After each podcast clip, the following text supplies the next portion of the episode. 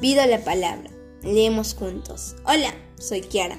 Tengo 11 años, vivo en Cusco y les voy a leer un poema de Juan Francisco Dávila, titulado Tucán.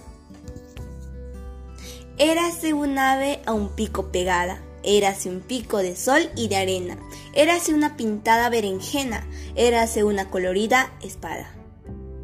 Era la torre de una iglesia echada, érase el narizón de una verbena, era una trompa de color rellena, roja, amarilla, anaranjada. Era la obra maestra de Picasso, un pimpollo de plumas y de tules, con los tonos del alba y del ocaso.